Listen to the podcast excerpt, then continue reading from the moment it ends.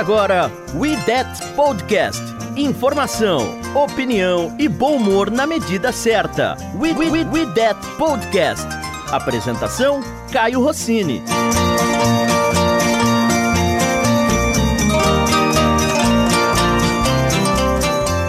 Opa, tudo bem? Estamos começando mais um IDET Podcast. Este IDET Podcast de Natal. Teremos um clima natalino de muita prosperidade, muita paz, muito amor, principalmente porque o Saints conseguiu o Seed 1 na NFC, que era algo muito desejado por todos. Vai para semana 17 sem grandes emoções e, aliás, emoção não faltou nesse jogo contra o Pittsburgh Steelers. Para fazer este Natal mais animado com o IDET Podcast, vamos apresentar a galera que está conosco hoje. We That, escalação. Começando sempre por ela, tudo bem já? Ai, eu quero pedir perdão pelo vacilo ontem no Twitter. Eu estava emocionada demais. Foram muitas. Foi uma montanha russa de sentimentos. Mas no final fomos dormir felizes. É o que importa. Tamo aí, Fort City. Explica para quem não estava no nosso Twitter que vacilo foi esse, já? Ah, não. Faltando a hora que o, o, o Steelers assumiu a liderança. Foi, você quer, quer com esse time que vocês querem pro Super Bowl? Eu tuitei, né? Aí, ó, cinco minutos depois, o Saints vira o jogo e é isso aí, paguei minha língua. Estamos também com o Ivazito. E aí, galera, beleza? É, o 17-2 tá chegando, hein? Ou talvez 16-3, porque esse jogo agora não importa. E aí, Léo? E aí, galera? É, Papai Noel chegou mais cedo em Nova Orleans. Falei semana passada que ia ser um jogaço e realmente foi. É, muitos pontos, muitas emoções e nossa, primeiro lugar garantido da NFC agora, todos os jogos em casa, se conseguirmos até o Super Bowl. Ah, é, esse Natal está sendo maravilhoso. E aí, pai? E aí, beleza? Tranquilo, galera? Tranquilidade. Jogaço ontem. É, agora tá, né? Jogaço ontem, como previsto. É, na minha opinião, o placar seria mais baixo, mas o Sr. Big Ben resolveu propor um tiroteio, né? E no final a gente saiu vencedor, é, graças à nossa defesa de novo. Mas importante ressaltar que o nosso ataque voltou a jogar bem ontem, né? Third and 20. They had a lot of heat on Breeze. That last down. You cut the tension in here. You feel this. They're not pressuring him. Breeze knows it. Here's the throw. Wide open. It's Ken down to the eight. Pittsburgh should use the timeout. Right now, Pittsburgh, what a play by Breeze. Drops back, slides it, and then fires the in route. And this time, Ted Ginn comes up with it.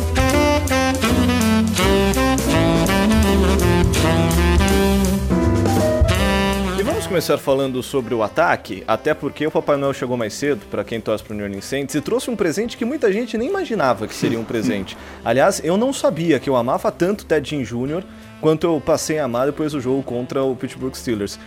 É, lógico que teve vários momentos importantes do ataque, pontuações, etc. Mas teve uma conversão numa terceira para 20, que o Ted Ginn Jr. pega a bola, que eu acho que é o momento do jogo. Até por isso que a gente separou essa jogada. É, o Saints estava num buraco imenso, tinha um holding tosco, se não me engano, do Ramchick, né? Ele que, que fez a bobagem. Um drop mais escroto ainda Nossa. do Kirkwood, completamente livre, em que ele deu uma joelhada na bola caindo. E aí o moço que ninguém imaginava mostrou mais uma vez que é o presente de Natal do torcedor do Saints, Ted Ginn Jr. Vamos começar falando bem dele? Eu nunca fiquei tão feliz em ver, em ver o Ted Ginn Jr. retornando pro time, cara. É, é impressionante. É aquilo que a gente já falou várias vezes aqui, né? O, o- o corpo de recebedores do Saints ele é bem limitado. Tanto que o nosso segundo maior alvo atrás do Mike Thomas é o Camara, né? Mas o, o, o Ted Ginn, ele, ele muda a dinâmica do ataque. O ataque ontem foi completamente diferente. Como a gente já falou várias vezes aqui, ele estica o campo, né? E, e ele tem capacidade de fazer boas jogadas. É, é duro é duro eu estar falando isso aqui porque eu sou um dos que mais critiquei ele desde que ele chegou no Saints. Mas eu tô feliz que ele tenha voltado, de verdade. É, por incrível que pareça, é, como, uma, como o pai tá falando aí, é o, o Ted Ginn tava fazendo uma falta enorme pela falta de recebedores confiáveis, né? Então, eu comentei até lá no grupo que, mesmo com a interceptação, foi bom que a rota era pro Ted Ginn e tal, interceptação do Tyson Hill, que ele estende o campo, né? Dá pra ver que aí tivemos muito mais passe long, passes longos com ele. Teve uma terceira descida também que ele fez uma recepção sensacional, que eu achava que era o Michael Thomas, porque eu nunca não via nenhum outro jogador do Saints fazer uma recepção como aquela, muito menos o Ted Ginn. Que ele bate os dois então, pés em então, campo, né? Com a pontinha do pé sim, na lateral. Exatamente. Eu não, não achava que ele era capaz de fazer uma recepção daquela. Mas por incrível que pareça, o Ted Ginn mudou o jogo. Para mim, ele foi o cara que salvou o Saints. Não, e ele, ele só não fez uma outra recepção, que era um passe de umas 15 jardas, mais ou menos, que foi uma rota out, que ele, ele tava com os dois pés, ele tava no esquema para receber a bola, só que aí o passe foi muito ruim. O passe do Breeze não foi bom e a bola foi muito para fora do campo. A bola foi muito na sideline. Senão teria sido mais uma daquelas recepções meio espíritas que ele faz de vez em quando. E era uma jogada perdida, né? Que o Bruce tinha tomado pressão, tinha saído do pocket pra direita, o Tedinho tava numa rota gol. Exatamente. Aí na hora que ele vê que a casa tava caindo, ele, ele volta. Ele fez o ajuste, exatamente. É. E aí o passe acaba sendo ruim, como o Bruce sai em movimento e tal, ele acaba não conseguindo lançar direito. E ainda assim, ele ainda tinha, tava com os dois pés em campo, né? E botou as duas mãos na bola. Isso, isso. É que o passe foi muito para fora mesmo com o Brice tendo tempo, com ele tendo ajustado a rota, porque realmente era uma rota gol, que no final das contas ele teve que ajustar e correr para fora do campo, né, para sideline. E, e ela só não aconteceu porque o passe não foi bom. E é interessante essa questão, Jé, porque o Ted Júnior, você mesmo colocou no blog, ele teve partidas em que ele foi assistir o jogo como torcedor, né? Que ele tava machucado, tava no injury reserve, não podia fazer muito mais, ele tava lá no meio da galera. É, então, a gente colocou é, antes desse jogo, né? Na semana do jogo agora contra o Steelers, que ele tava feliz por voltar a, a estar ativo, né? No, no time do Saints. E que o cara, que ele curtiu muito essa, essa folga, digamos assim, né? Tava lá assistindo o jogo com a galera. Ele podia estar tá lá na tribuna de honra, né? Que é pros jogadores e pra família. Ou podia estar tá lá na sideline, porque ele não tava ele não tava suspenso, né? Ele só tava machucado. Mas não, ele quis, foi lá, sentou, assistiu o jogo com a galera e, tipo, o cara virou fã do Saints, virou torcedor do Saints. E ele tava, tava falando também na entrevista dele que ele queria ser essa faísca, né? Essa fagulha pro Saints, pra, pro ataque. E vimos que contra o Steeler funcionou. O cara, eu achei que eu não ia sentir tanta falta dele não, mas ontem fiquei feliz que ele estava em campo contra o Steelers. Sem contar que ele é um jogador muito querido também dentro do vestiário, assim como acho que junto com o Mark Ingram ele é um dos dois caras mais queridos assim. Eu lembro na época que ele machucou, todo mundo do Saints postou mensagem falando para ele retornar logo. É um jogador muito querido que tava, não estava jogando muito bem, mas estava fazendo falta assim, principalmente porque ele é, aumenta demais a, o playbook, as jogadas, ele é um jogador bastante vertical. E naquela terceira descida lá, acho que todos os torcedores do Saints deram um puta grito de alegria, de felicidade, de alívio de ter convertido após aquele drop miserável do Kirkwood. Uh, alguém gostaria de explicar o que é alongar o campo, que todo mundo fala que ele faz? Ele, assim, ele, ele proporciona ao ataque é, jogadas mais verticais. Ele é muito bom na rota, na rota gol, por exemplo. Sim. Que é a rota onde ele o é muito rápido, né? corre né? reto até onde der. Corre 20, 25 jardas reto, né? Tem um TD contra é, a gente o, falava... o Panthers no ano passado, né? Que eu acho que ilustra muito bem isso. Que ele simplesmente Exatamente. corre, vai, e o Drew Brees Exatamente. tem uma sincronia muito boa com ele e consegue fazer o touchdown com essa rota gol, assim. Que eu acho que é uma grande vantagem que ele traz pro nosso ataque. É, porque uma, uma qualidade que ele tem, embora veterano já, é a velocidade. Ele não perde a velocidade. Tanto que jogadas, jogadas de end around, é, reverse, jet sweep, é, ele é muito bom nesse tipo de jogada. A, a, bendita da jogada que o, que o Tommy Lewis é, sofreu aquele fumble fala isso, que ele é bom igual mi, miserável na, na, no jogo retrasado, né? E na própria e no, na matéria, né, do site, e o próprio Brice falou, né, que esse negócio do jogo aéreo é, é uma, tem que ter uma química entre o quarterback e o, e o recebedor. E o Bruce estava falando que ele e o Ted, e o Ted Ginn já tinham desenvolvido essa química uh, de recebedor, uh, quarterback recebedor, e que é difícil, né? É uma coisa que leva tempo. E que ele também estava muito feliz por ter o Ted Ginn em campo, porque ele já conhece o cara, o Ted Ginn já conhece ele. E a gente viu contra os Steelers que deu, deu certo, deu muito certo. E que essa química permaneça até fevereiro, se Deus quiser. É, e essa questão do entrosamento é o que a gente às vezes fala pouco, né? Parece que é um negócio automático. Né? Você troca o recebedor e o receiver tá lá e o quarterback põe a bola onde ele tem que estar. Tá. Mas mesmo pro Ted Jean, a gente, se você prestar bem atenção, tanto nos passos pro Ted Jean quanto nos passos pro Michael Thomas, é, tem muita bola que sai da mão do Breeze antes do corte da rota. Isso que é o entrosamento que a gente fala, né? O Ted por exemplo, várias vezes ele fez é, uma rota out, que você corre e faz o, o corte para fora do campo. E na hora em que ele estava começando o corte, o Bridge já soltava a bola. E aí ele saía exatamente onde a bola estava. Isso é entrosamento. Ah, é fácil conseguir isso?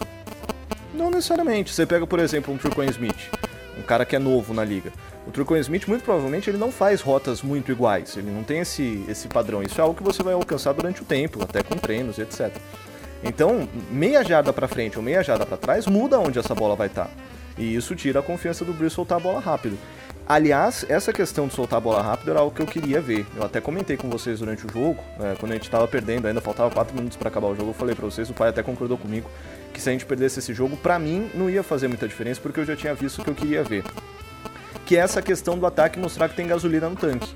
A gente ficou muito assustado com três semanas seguidas a equipe jogando mal, um mau desempenho ofensivo, pontuações baixas, e no jogo contra os Steelers, o Breeze voltou a ter um release rápido, voltou a queimar blitz. Os Steelers queria ter uma defesa extremamente agressiva.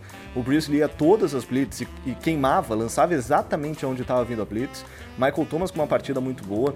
Então é, era isso que eu queria ver de novo do ataque do Saints. Eu acho importante que a gente tenha visto isso novamente. O Breeze soltando a bola rápido. Teve um, um momento que ele. Um lance, eu não vou lembrar em qual descida que era. Em que vem a blitz, o pocket entra em colapso e ele, sei lá, tem meio centímetro para fazer o movimento de release. Ele não podia abrir muito o braço porque senão ele ia tomar um tapa. E ele faz um release curtíssimo, rápido, uma bola forte no meio, acerta o passe e é first down. Então, a gente passou o podcast anterior inteiro discutindo sobre isso. Tava começando a sentir o ritmo da temporada. Eu acho que esse jogo contra o Pittsburgh Steelers mostra que, na verdade, ele ainda tem lenha para queimar. É só uma questão de matchup. E principalmente no momento, nesse momento da temporada que a gente conseguiu ver essa, o ataque de volta, né? Porque estamos chegando perto dos playoffs, quase certeza que o próximo jogo vai ser. É, maior grande parte dos reservas vão entrar em campo, então esse foi o grande último jogo da temporada e o, o ataque conseguiu se mostrar muito bem. E eu acho que uma, um fator muito importante é a gente voltar a jogar dentro de casa, né? A gente não pode esquecer que nesses três jogos que o, o Saints foi mal, foram jogos fora de casa. É difícil jogar fora de casa na NFL. E a importância do Saints, é, isso é uma da importância do Saints ser seed 1. Em casa, o ataque do Saints, é, tirando o jogo contra o Browns, eu acho, eu não lembro do Saints ter, do ataque do Saints ter ido muito mal assim. Então é uma coisa, acho que Drew Brees ama jogar no Dome e o ataque foi muito bem. Michael Thomas, pô, sensacional. O Ted Ginn trouxe outra dimensão. O Camara, no, no final do, do primeiro tempo, que o Saints ainda estava tentando buscar um field goal, ele dá um corte no, no. Eu esqueci o nome do cornerback, eu acho que é o Hayden. Que ele achou que ele ia cortar para fora para parar o relógio, ele cortou para o meio, ganhou mais as jardas que precisava e saiu de campo. Também jogou demais o Camara, nossa. Então, para mim, é, foi mais um, uma grande demonstração que o ataque do Saints e conseguiu também, é importante ressaltar que o ataque conseguiu pontuar no finalzinho, que era fazer aquela campanha chamada campanha da vitória, né? Conseguiu e pô, demais, principalmente porque os playoffs estão chegando. É, e a gente, essa play que o Léo fala foi naquele drive de 40 segundos, Sim. né? Acho que a gente tinha um timeout ou nenhum timeout. Eu sei que foi um drive de 40 segundos que o Camara sai de campo com 7 e a gente já chuta o field. Nenhum timeout. Não tinha timeout. Não tinha nenhum timeout. Eu lembro até que a gente falou, é, eu tava na ligação né, com o Marcelo, a gente falou, nossa, 40 segundos, mas não tem nenhum timeout, então já pode esquecer essa campanha aí. Mas aí calamos a nossa boca. Não, conseguiu duas jogadas sensacionais. É, o Camara é muito bom, cara. O Camara não, não, não, não dá mais para falar do cara, porque não, não, tem mais, não tem mais adjetivo para falar bem dele, cara. Ele, ele é bom demais. Aquele, ele, o touchdown dele que ele vai quebrando o teco de costa, cara, nossa, foi sensacional. Ele só vira no finalzinho para entrar na endzone, assim. Não tem nem o que falar do Camaro. O cara tá se provando ser uma das melhores coisas, melhores jogadores que apareceu no Saints nesses últimos anos. E fez o ataque andar até onde não podia contra os Steelers. E para reforçar o que a gente estava falando em relação ao Breeze, né? O Breeze terminou o jogo com 326 jardas. Pela primeira vez ele passa das, das 300 jardas desde a semana 11 contra o Philadelphia Eagles. Depois disso, tanto contra o Falcons, Dallas Cowboys, Tampa Bay e Carolina Panthers, é, ele mal passou das 200. O melhor destes jogos dele foi contra o Carolina Panthers, que ele teve 203 jardas. E contra o Tampa Bay ele teve 201. É, então, é, mostra mais uma vez que foi explosivo, né? Contra o Philadelphia Eagles, ele teve uma média de 12.1 jardas por passe completo, e contra o Steelers ele volta a ter uma média de 8.4 jardas por passe completo. É, é, aquela, aquela explosão que a gente sempre gostou do ataque do Saints que a gente não tinha visto. E que reforça aquela nossa ideia de que tem muita coisa sendo guardada para os playoffs, como por exemplo colocar o Tyson Hill de quarterback e lançar para o Tedinho Jr. numa rota gol em que a bola cai no colo do safety. É uma jogada que está sendo guardada, ou estava, né? Se ela não foi rasgada do playbook, mas estava sendo guardada para a pós-temporada. será que estava? Eu, eu, tenho dúvida se naquela jogada ali o desenho dela era outro e, e, e o Tyson Hill hesitou para fazer o que estava planejado. E aí, pressionado, ele pegou e soltou aquela bomba. Eu tenho minhas dúvidas, sabia? Tanto que depois desse, dessa jogada, eu acho que ele foi muito pouco utilizado como quarterback para correr com a bola, assim. Acho que o Champeta ficou meio puto com ele. Eu não sei se era exatamente pro Ted Jean, porque eu, eu sei que o Michael Thomas tinha uma, uma rota uma rota marcada com dois jogadores. O Ted Jean Jr. estava no fundo, mas ele caiu exatamente na zona do safety. E a gente tinha pouco campo. A Manu concordou. A gente tinha pouco campo pela frente. é, então. Eu, a minha, re... a, a minha reação pouco... foi exatamente igual a dela na hora. pois é. A gente tinha pouco campo até a endzone, por isso que eu acho estranho também tentar fazer aquele então, passe. Então, eu, eu, eu tenho comigo ainda, cara, que para mim ficou muito claro que ele, quando, quando o pocket começou a fechar em cima dele, ele hesitou, e aí é óbvio que o cara não tem experiência, e, e ele meio que não soube o que fazer com a bola. Eu, eu tive essa impressão, posso estar errado, claro. E depois eu acho que ele foi muito pouco utilizado como quarterback depois dessa jogada. Acho que o Sean Payton ficou meio puto com ele. Então, talvez realmente não estava planejado esse passe dele. Ah, mas ele, ele, entrou, ele entrou em duas jogadas ali com, com, com option que deram certo, né? Inclusive uma delas não. foi o touchdown, né? Sim, ele é, ele é muito bom correndo com a bola. Agora lançando a gente sabe que não é o, a grande qualidade dele. Ele é bom correndo com a bola, tá até bloqueando, ele consegue bloquear bem, mas lançar é só se for um passe curtinho, porque lançar uma bomba dessa não é recomendável. O que é espetacular, né? Um quarterback que você não pode deixar lançar. Se ele lançar, ele faz cagada. Exato. Pra gente terminar essa porção ofensiva do ataque, é... Mark Ingram teve uma partida especial, chegou ao 50 jogo, ao 50 touchdown na, na corrido pelo Saints e ultrapassou o Dilson McAllister. Ele já é maior do que o Dilson McAllister na história, pai? Ah, tá chegando perto, né? É, não, não, tem como, não tem como negar isso aí, não. Eu gosto muito dele, assim como, como eu sempre gostei do Dilson. É, o que ele tá fazendo é, é grande, cara. E, e ele, ele começou meio devagar, né? Até, até por culpa do, do, do nosso ataque, de como, como o time jogava na, quando ele chegou. Mas as últimas 3, 4 temporadas dele têm sido muito boas. É, para um time que tinha um ataque unidimensional e, e, a chegada do Camara só favoreceu, né? Só ajudou ele. Porque o jogo, o jogo dele melhorou muito quando o Camara chegou na temporada passada. E sinceramente, ele é um cara de 29 anos, ele completou 29 anos essa semana, inclusive.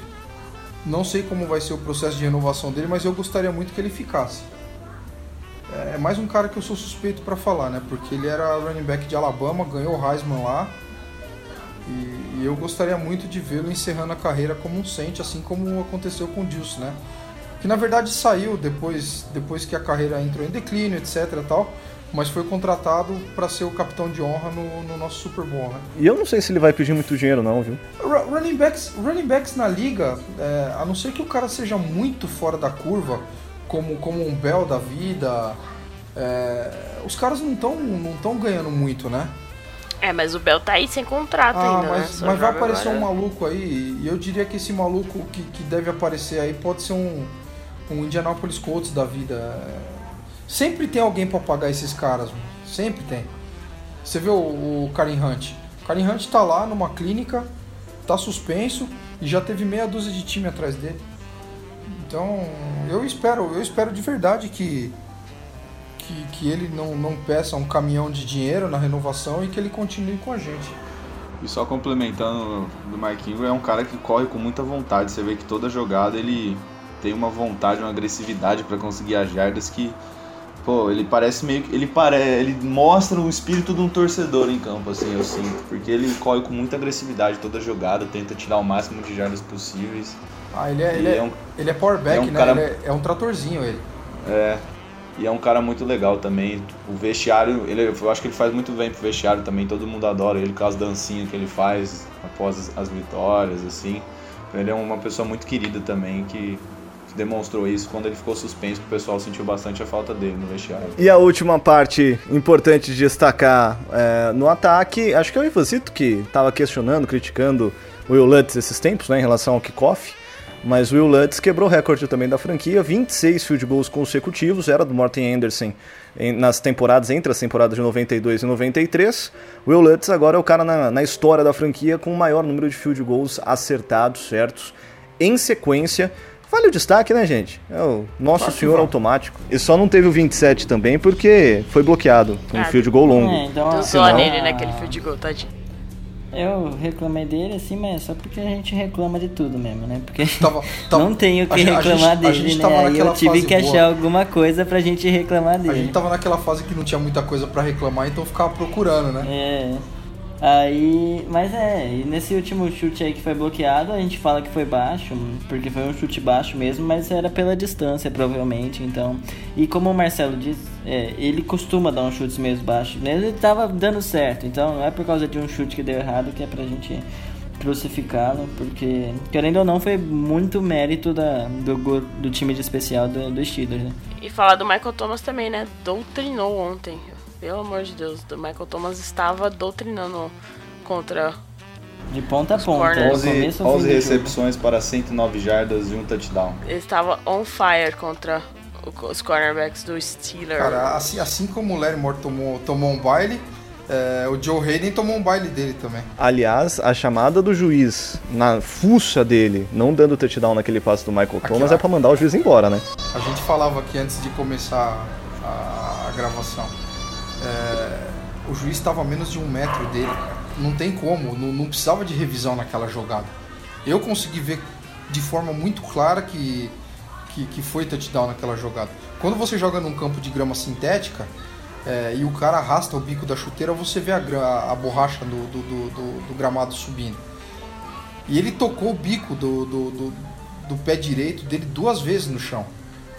Então, assim, é, os caras precisam, precisam mandar o, o nosso colega lá pro, pro oftalmologista pra refazer os exames, porque o cara não tá bem, não. E na câmera lá do goal post lá, né? Dá pra ver certinho ele passando Sim. com a bola. Mas, mas, né? Ontem, é, contra o Steelers, a juizada tava pendendo tanto pra um lado como pro outro. Os nossos amigos lá, do, de alguns perfis do Steelers reclamaram da arbitragem e tal, muito caseira. Mas a arbitragem errou pros dois lados, não tem cara. essa de arbitragem. Eu acho que E não tem é essa um de- assunto interessante a arbitragem nesse jogo, porque tudo bem, aquele primeiro pass interference em cima do Camara, todo mundo concorda que não foi. Não, não foi, não Saints foi. foi, foi Não, não beneficiado. foi. Não, não foi falta. Saints foi pra linha de uma jarda, foi beneficiado, beleza. Mas aí depois, é, todas as jogadas que teve, eu acho que não teve erro do juiz. O pessoal reclamou do fumble do Ridley, reclamou do pass interference do Michael Thomas naquela quarta para uma. Ó, foram, foi falta, foi fumble. E o pessoal tá falando que o Saints ganhou por causa da arbitragem, mas pra mim, o maior culpado que os Steelers devia estar puto era com, com o técnico deles, que chamou aquele fake punch naquela hora lá, que totalmente desnecessário e arriscado. Se eles têm que ficar bravo com alguém, não é com o juiz não, é com o próprio técnico deles. Eu não diria, até porque não em si como técnico, mas tipo assim, o Steelers perdeu esse jogo. Uh, teve perdeu para eles mesmos, porque a terceira descida do Ted Ginn, esse fake punch até assim por não dar certo, mas eu entendo o lado do fake punch porque eles estavam jogando a vida deles ali, estava sendo um tiroteio, o que eles mais queriam era ficar com a bola. Então, eu até entendo essa chamada, mas o, a terceira para 20, o, os fumbles, o Steelers perdeu o jogo por erro deles mesmo, assim, é óbvio que esse, teve esse erro da arbitragem, mas ficou 7 a 3 o jogo, pô. Totalmente buscável, teve o jogo inteiro ainda para fazer alguma coisa e eles fizeram, só que não foi o suficiente. Não é, não foi isso que, putz, definiu a vitória. O choro é livre, deixa eu chorar. Tudo sobre o New Orleans Saints é no We That Podcast.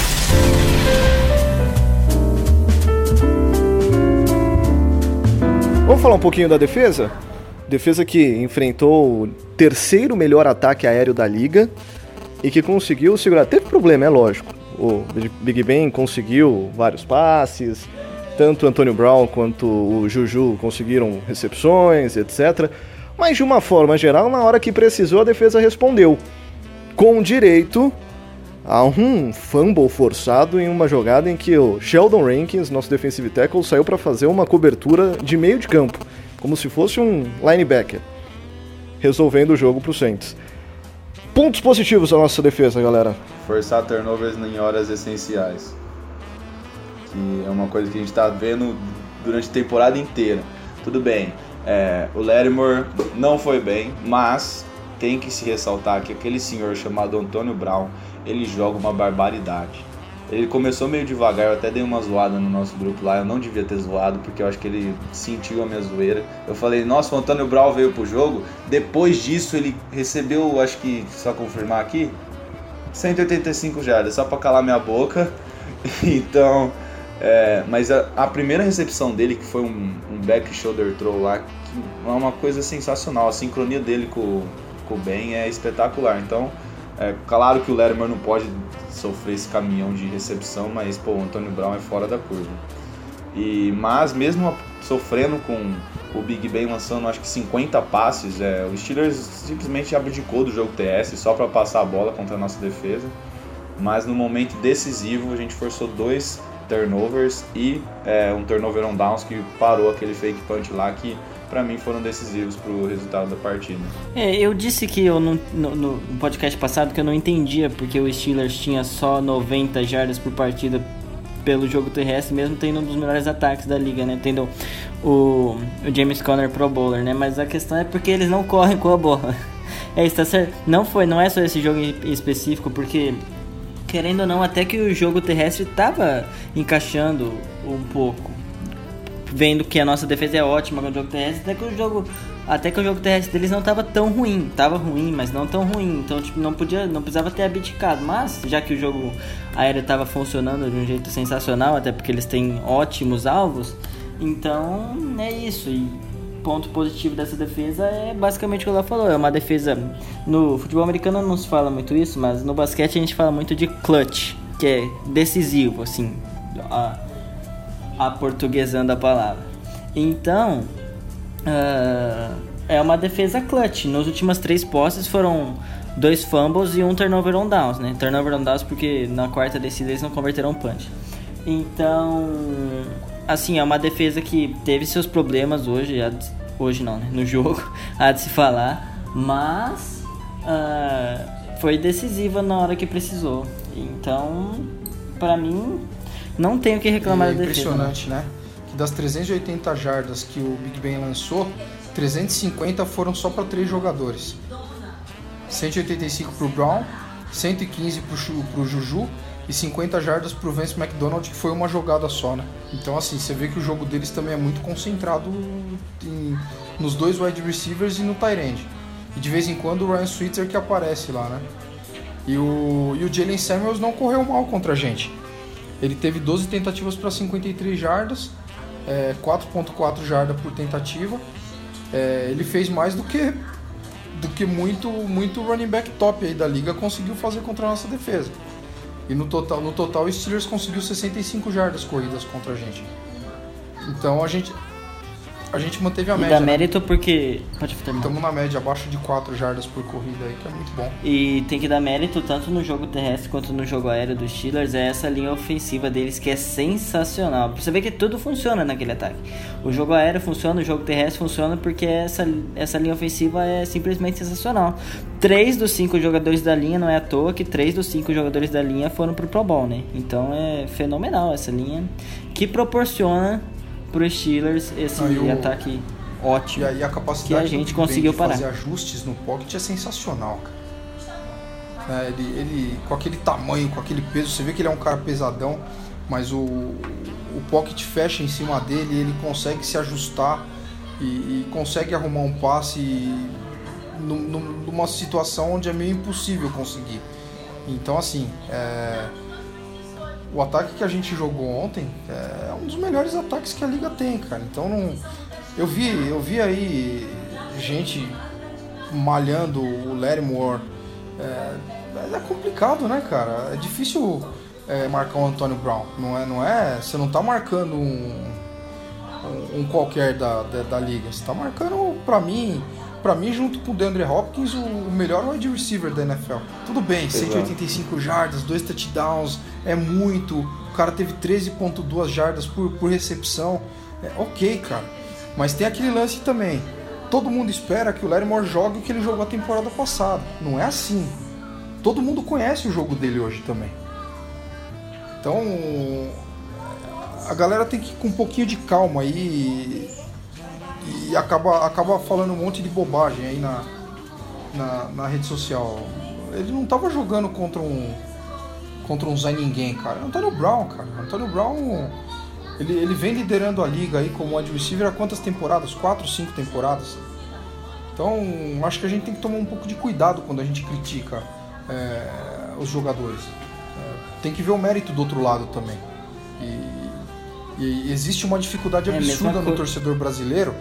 E, lá também, eu, eu vejo muita coisa no, no, no, no, no- no Facebook do, do Saints lá fora.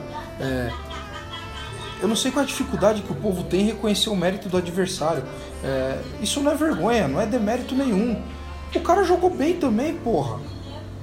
Qual é a dificuldade em reconhecer que o cara foi e fez o trampo dele, assim como a gente fez o nosso? Ué, ganhamos porque em uma de- determinada situação, no momento mais importante do jogo, a gente foi melhor. Mas não dá pra, não dá pra excluir o fato do, do time dos caras terem, terem jogar no Superdome e terem feito uma puta de uma partida. É exatamente isso. E aquela recepção que ele teve na quarta pra 15 lá na última campanha do Steelers, aquilo ali, eu não sei se tem Então, como marcar cara, aquela É jogada. difícil isso. Porque é um cara absurdo, é um, ele é um absurdo o Antônio Brown, é muito mas bom. É, é complicado, cara.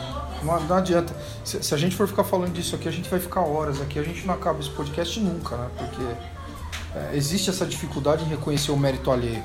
É, e eles são bons numa, eles são bons numa área que a gente não é tão bom. A gente tem problemas no jogo aéreo. Melhorou, melhorou muito. No- na, na segunda metade da temporada, principalmente. Mas não, não, dá pra, não dá pra negar que é um mismatch que a gente tem. E o Juju Smith-Schuster também é sensacional, que a gente comentou, ele seria o wide receiver 1 em vários, vários times da NFL e seria um ótimo wide receiver 1. Então não dá pra botar toda a culpa no Eli Apple, no Von Bell, quem marcou ele, porque são jogadores excepcionais e acontece isso aí. Uma coisa é você tomar 115 jardas pelo Juju Smith-Schuster que se mostrou a temporada inteira sensacional. Outra coisa é você tomar 150 do Calvin Ridley que jogou bem contra a gente. Então, assim, não tem como você falar essas coisas. Ah, é, é bem diferente. É como o Marcelo falou, foi, é um mismatch que a gente tem. A gente não tem uma secundária espetacular e a, a gente vai sofrer um tanto assim. Então, o que a gente tem que saber é saber sofrer. E foi o que a gente fez. Foi bem na hora oficial, na hora que tinha que ir bem, na realidade. É, só falando da linha ofensiva dos Steelers, ah, meu, o Saints mal tocou nele, né? Só no Big Ben. Só a defesa do Saints, só os pass rush só conseguiu chegar no Big Ben em raras ocasiões. Então, nossa, a linha dos caras são, é sensacional. E só falando, eu esqueci de falar na hora que a gente tava falando do ataque. ah, o Armstead, né, voltou pro jogo tudo mais. A gente viu que o Breeze ganhou um pouquinho, talvez o Breeze tenha ganhado um pouco mais de confiança com ele de volta. Uh, mas ele, o Armstead no final do jogo falou que uh, agravou a lesão que ele tem no peitoral, né? Então a gente vai ficar de olho aí esses 15 dias aí que o Saints vai descansar e tudo mais, para ver qual vai ser a situação dele. E continuando na defesa, o Sheldon Ranks e o Demarius Davis, é, o Sheldon Ranks e o Demario Davis contra o Steelers. Parabéns para os dois, tava, os caras estavam muito, mas muito bem mesmo e principalmente na jogada final, né, do fumble do Juju, Juju, acho esse nome tão legal, do Juju, que foi o Sheldon Ranks que deu tackle, né, e o Davis que recuperou a bola no final, foi um, um ganhar um, um azinho por esforço coletivo. O Kurt Coleman também participou do, do último fumble, não foi? O primeiro fumble, ele forçou o primeiro fumble. Ah, o primeiro, né? O segundo eu nem sei quem que era o cara que tava junto com o Ranks. O PJ, acho que era o PJ. Era o PJ. É, o PJ. E o, a gente fal, acabou de falar dessa linha ofensiva espetacular. Pô, o Saints conseguiu forçar três sacks contra essa defesa. É, um, um, do, um do Davidson, um do. Mais um do nosso queridíssimo Anzalone e um do Demario Davis. Consegui pressionar o QB com essa linha ofensiva espetacular. Tem que dar mérito pro nosso front seven, que todo podcast a gente elogia tanto e nesse eu acho que a gente não pode deixar de, de elogiar, porque, meu, vai fazer muita diferença nos playoffs o nosso front seven. Eu tenho, eu tenho certeza disso. E a gente só não teve mais, mais sex, né, pai? Porque é, o Big Ben soltava a bola muito rápido e escapava do, do, do pocket várias vezes. É o que eu falo, cara. a capacidade de ajuste dele é impressionante com, com o tamanho, com a velocidade. Porque não foram poucas as vezes que o Pocket se colapsou, não, cara. Uhum. É, foram sete, foram sete hits nele. Então você vê que a linha ofensiva dos caras também é pesada. Para terminar, gente, vamos falar sobre a Seed 1. Vencemos, conquistamos a Seed 1, somos o melhor time classificado da NFC para os playoffs. Vamos decidir todas as partidas em casa, inclusive o Super Bowl, se a gente chegar lá, né? Até porque o Super Bowl está marcado para a nossa chácara, que é o estádio do Atlanta Falcons. E era o que a gente queria. Inclusive, no NOLA.com é, tem um, um, uma matéria que faz uma pergunta bem interessante. Se o Steelers não conseguiu parar o Saints, quem consegue? Porque até nosso grande amigo William Argolo fez um comentário muito pertinente depois da partida. Essa vitória do Saints é uma vitória de jogo de playoffs, né? Esse jogo teve toda a cara de jogo de playoffs. Exatamente. O, o, o Pittsburgh Steelers estava jogando a vida deles. A gente pode até que não ser que não seja a nossa vida, mas a gente jogou contra um ótimo time que estava jogando a vida deles ali, porque agora é muito difícil o Pittsburgh Steelers conseguir uma vaga nos playoffs. E a gente foi muito bem contra isso e conseguimos ganhar de um time que estava dando a vida deles. É, assim, foi uma partida de playoff que a gente ganhou mesmo. E quem que pode vencer o Saints agora jogando no Dom? Ah, essa é a pergunta que vale o Super Bowl. É a pergunta que vale o Super Bowl, né? Porque a gente ganhou do Rams, que era a sensação na época que veio jogar com a gente. A gente derrotou o Eagles. A gente derrotou o Redskins. A gente derrotou o Falcons. Que era a sensação logo no começo, né? Todo mundo falava que o Falcons ia ganhar a NFC South. Chupa. Uh, cara, eu não sei, né? Eu sei que a mentalidade para os playoffs dos times mudam e tem muito time que veio desacreditado, tá vindo, vai vir para os playoffs desacreditado dentro da própria divisão e os caras vão vir com sangue no olho, então eu não sei, eu não, não sei quem pode parar os Saints. E ontem, é, o Sunday Night, a gente viu o Seattle jogando muito bem contra o Patrick Mahomes, que provavelmente vai ser o MVP dessa temporada. A secundária do, do Chiefs mostra que não sei se eles vão chegar longe nesses playoffs, porque eles não estão bem na secundária. Ao contrário da nossa secundária que aparece nos momentos clutch, como o Ivan disse, a deles não, a deles sofre muito, tem sofrido muito nessa temporada. E um diferencial também, a gente não pode esquecer da nossa posição de quarterback, porque acho que só o, se o Seattle conseguiu classificar para os playoffs, acho que o Drew Brees e o Russell Wilson vão ser os dois únicos QBs da NFC que tem uma bagagem assim já bem consistente na NFL. Então, com certeza vai o Drew Brees vai fazer uma grande diferença em jogar com, com os times que vão conseguir classificar para a NFC. Eu, eu tô com um pouco de medo desse Seahawks. O, o Seahawks ele, ele melhorou muito na hora, na hora que grandes times melhoram na, na temporada. É, o, o, jogo que eles fizeram ontem, tudo bem que eles jogaram com um time sem defesa. Porque o, o Chiefs, o Chiefs se, se bobear, ele cai no divisional já porque é um time sem defesa nenhuma, cara. É, é defesa péssima. Mas o Seahawks cresceu. É, para mim hoje, tirando o Saints, é o time que tem jogado, é o time que tem jogado melhor na NFC. Acredito que passe pelo Dallas é, jogando fora de casa, passe pelo Cowboys em Dallas, né, no caso. E acontecendo isso, vai jogar contra a gente no Superdome e, vai ser um jogo complicado. Até porque playoff você não tem margem, né? É um jogo só e se tu tiver num dia ruim, acabou, né? Mas é um time que, que me dá um pouco de medo. É, mas eu acho que vai, pode acabar sendo um mismatch favorável pra gente contra o, o Seahawks, porque, por incrível que pareça, depois de duas, três temporadas com o jogo terrestre nulo, o jogo terrestre voltou a ser a força deles. Eles lideram a liga com disparado em jogo terrestre, são mais de 100 e, são quase 160 jardas terrestres por partida. Então, a nossa defesa é muito boa contra o jogo terrestre, então isso pode puxar pra gente. Eles têm o Tyler Lockett, que aí eu acho que colocaria é, o Doug Baldwin. Latimer marcando ele, dá para dar uma neutralizada. Aí o Doug Baldwin seria com o Eli Apple, né? Eu acho que a gente não vai fazer a burrice de colocar o Eli Apple contra o Tyler Lockett, que o Tyler Lockett é muito rápido e ia dar um baile no Apple, então eu acho que a gente devia jogar assim se for jogar contra eles e dá pra ter um matchup até favorável na defesa. É, mas do, dos times que eu tenho visto jogar aí, cara, é, é o único. Eu não, não vejo o Rams ganhando da gente no Superdome.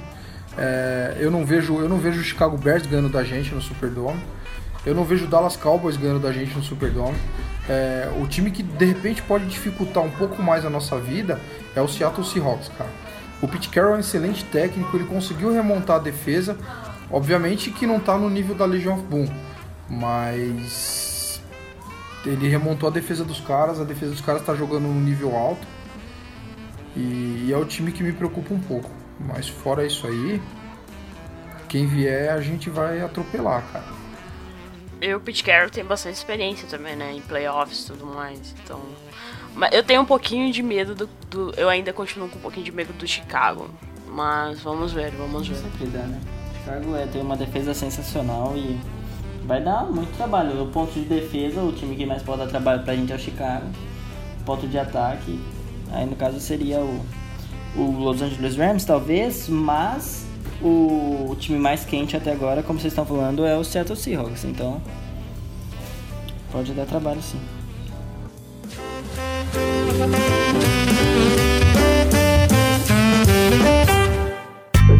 Ouça e compartilhe no YouTube, Spotify, iTunes e demais plataformas.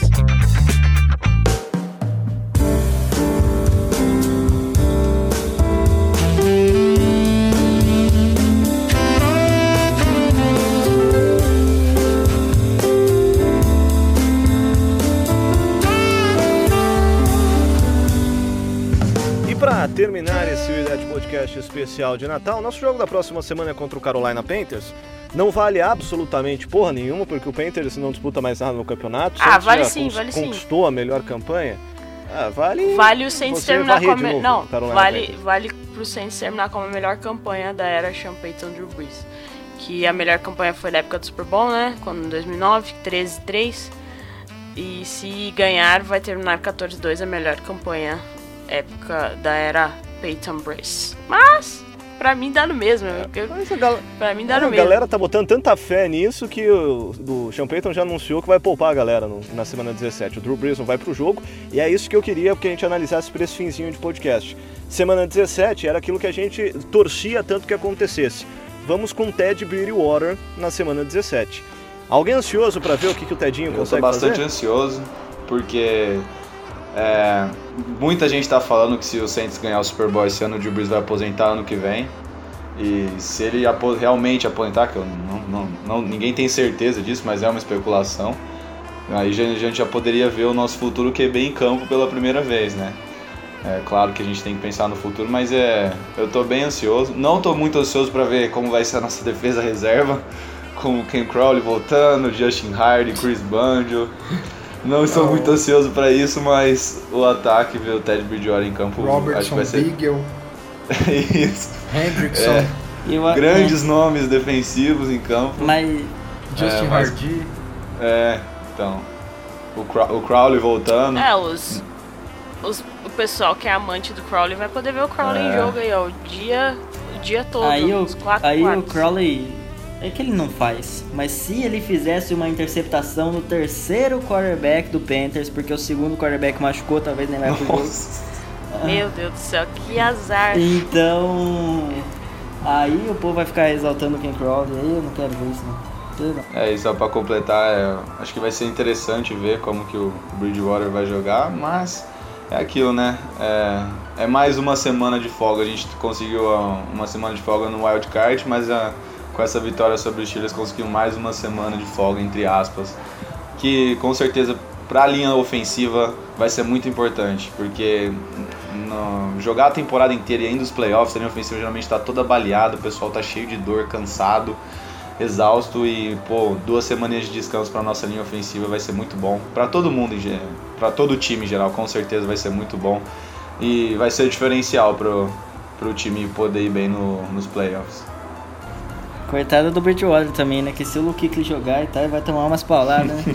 Com a nossa linha reserva. Mas tá bom, vai ver se vai, tá, vai ver se tá bom, né? E vai ser um bom jogo pro Bridgewater promover ele mesmo, né? Porque se ele não for ficar no Saints, ele é agente livre na próxima temporada. né? Então vai ser um bom jogo pra ele se promover pra ganhar um contrato decente aí na, na off-season. Ah, eu só, se eu fosse chamar peito só pela zoeira, eu montava um Wildcat com o Tyson Hill e Bridgewater e vai, vai com Deus. só pela zoeira. Aliás, pela zoeira, se ele não coloca o Bridgewater e dá um jogo inteiro pro Tyson Hill, acho que o Bridgewater bate no peito. Muito. Seria muita sacanagem. Então, Principalmente depois do lindo passe que ele teve contra os Steelers. Super, passe maravilhoso. E, pô, o Ted Bridgewater e as suas comemorações no vestiário são as melhores, meu. Tem que dar uma chance pro cara comemorar desse jeito lá dentro do campo. É, não, vai ser louco, porque vai ter o Ted Bridgewater de QB, aí o vai descansar o Benjamin Watson que já tá velho, aí vai colocar quem? Vai colocar o Tyson Hill, né, pô? Por que não colocar o Tyson Hill de Tyrande? De Vai colocar o Tyson Hill de running back, Tommy Lee- o Tyson Hill de wide É, tem que receiver. lembrar que os wide receivers dele vão ser o Tommy Lee Lewis, é, talvez Nossa. Dan Arnold. Talvez vai jogar o Ted Ginn pra ganhar ritmo, né? Um É, pra pouquinho. ganhar É, o Ted Ginn né? deve ser titular para ganhar ritmo, sim. Vai ser o wide receiver 1 dele, o Ted Ginn. Que delícia. Coitado do Bridgewater. Tadinho do Mas vai ser um jogo de pré-temporada no meio da temporada. Legal, legal chegar assim no final da temporada. É bom, Nossa, né? é Ótimo. maravilhoso. É gostoso. Normalmente quando a gente chegava assim era porque já não tinha mais chance de nada. É. Muito diferente do Colts e do, do Titans, que se perder, tá fora da temporada e se ganhar, vai pro Wild Se Card. empatar entre os Steelers. Vai ser insano demais esse jogo. É um jogo de playoff.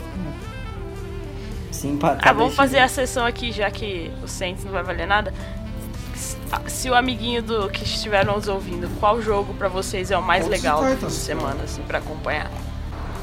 Eu acho que é Colts e Titans, mas um outro, um outro jogo muito legal vai ser Browns e Ravens com o Baker Mayfield com uma vontade enorme de tirar o Ravens dos playoffs. né? Pelo menos atrapalhar, já que já tá atrapalhando, ele tá jogando muito bem. Sabe?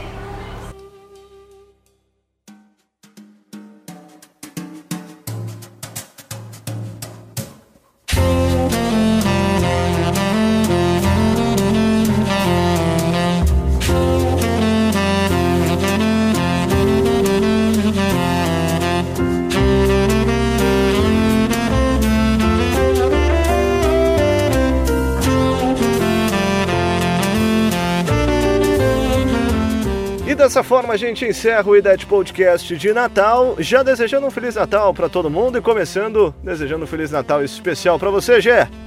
Valeu, valeu. Eu mandar os abraços aqui pro pessoal lá do nosso grupo e do nosso grupo do Telegram. Se você tá ouvindo nosso podcast, gosta do nosso podcast, quer interagir conosco, só pedir o link lá pra gente nas nossas redes sociais que a gente passa o link do nosso grupo do Telegram. O abraço de hoje vai pro Thiago Gomes, pro William Fernandes e pro seu Felipe Borg. Abraço aí, guris, interagindo com a gente todos os dias lá. E um dia de jogo é mais legal ainda, que todo mundo, todo mundo louco, todo mundo cheio de emoção e tudo mais. E só falar das nossas enquetes nas redes sociais, o pessoal falou bastante do pior do jogo, como o Kirkwood, uh, falaram da secundária, uh, do Lattimore, do Apple.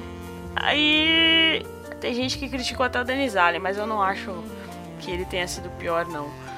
E o melhor, óbvio, Michael Thomas, Ted Ginn, Camara. E foi essa aí a unanimidade. E teve muita gente lá no nosso Facebook defendendo o Lattimore, né? Falando exatamente o que a gente falou aqui no podcast. Que ele tava jogando contra o melhor wide receiver da liga. Então, é isso aí, gente. Vamos ter um pouquinho mais de paciência. Assim como o Mike Thomas queimou o cornerback do, do Steelers. Sim. O, Quando você joga com bons O- wide receivers, a chance de o acontecer Lattimore isso foi queimado pelo Anthony Brown. Não tem muito o que fazer. E não é, não é o fim do mundo, não. Sim, Exato, sim. Não, tem, não tem muito o que fazer. Bora pra frente, bola pra frente. Isso. E segue a gente lá, falando das nossas redes sociais. Segue, sigam a gente na- lá no Twitter, arroba CentesBrasil09. Estamos. Ajude-nos a alcançar os 4.500 seguidores, estamos quase lá. E o Facebook é só procurar por Centes Brasil lá no Facebook, vai ser a primeira página que aparecer na sua busca. E lembrar do nosso blog, centesbrasil.blogspot.com. Estamos lá com matérias quase diárias para vocês que estão nos ouvindo. E abraços aí pra vocês. Que o fim de ano de vocês seja tão lindo quanto as comemorações do Saints no vestiário pós-vitórias. Falou, pai. Feliz Natal. Feliz Natal, Caião. Feliz Natal, pessoal. É, muita paz e prosperidade para todos aí. E um grande abraço. Falou, Léo. Feliz Natal, irmão. Valeu, Caião. Feliz Natal pra todos. Feliz Natal, galera. Desejo muita saúde e sucesso pra todos nós e que janeiro possa vir aí com grandes vitórias do Saints nos playoffs e dia 3 de fevereiro estaremos lá todos loucos assistindo o Super Bowl, se Deus quiser. Valeu, galera. Abraço. Menos a Jéssica. Falou, Ivanzito. Feliz Natal. Falou, Caio. Feliz Natal. Feliz Natal, galera. É é isso aí. Agora é comemorar, descansar, porque os playoffs já já tá aí. E então, é isso aí. Feliz Natal, galera. Se a gente chegar no Super Bowl, patrocina aí alguém, patrocina a gente pra termos um encontrão Saints Brasil lá em São Paulo pra gente poder assistir o Super Bowl junto. Nossa, seria louco. Seria muito louco. Vamos combinar. Aliás, várias ações sendo planejadas caso o Santos chega, chegue no Super Bowl. E dessa forma a gente termina esse Idade Podcast, esse Idade Podcast especial de Natal, deixando você nesse clima natalino que pega toda esta semana antes do jogo do Carolina Panthers. Então, muito obrigado para você que curtiu esse Idade Podcast. A gente deseja que você tenha ou tenha tido um Natal espetacular. E o ano novo tá aí. E se prepara que 2019 vai começar com muita emoção, porque vai começar com o Saints disputando os playoffs como um dos favoritos, se não o favorito a representar a NFC no próximo Super Bowl. Valeu, galera. Feliz Natal a todos. Um abraço. Fudeu.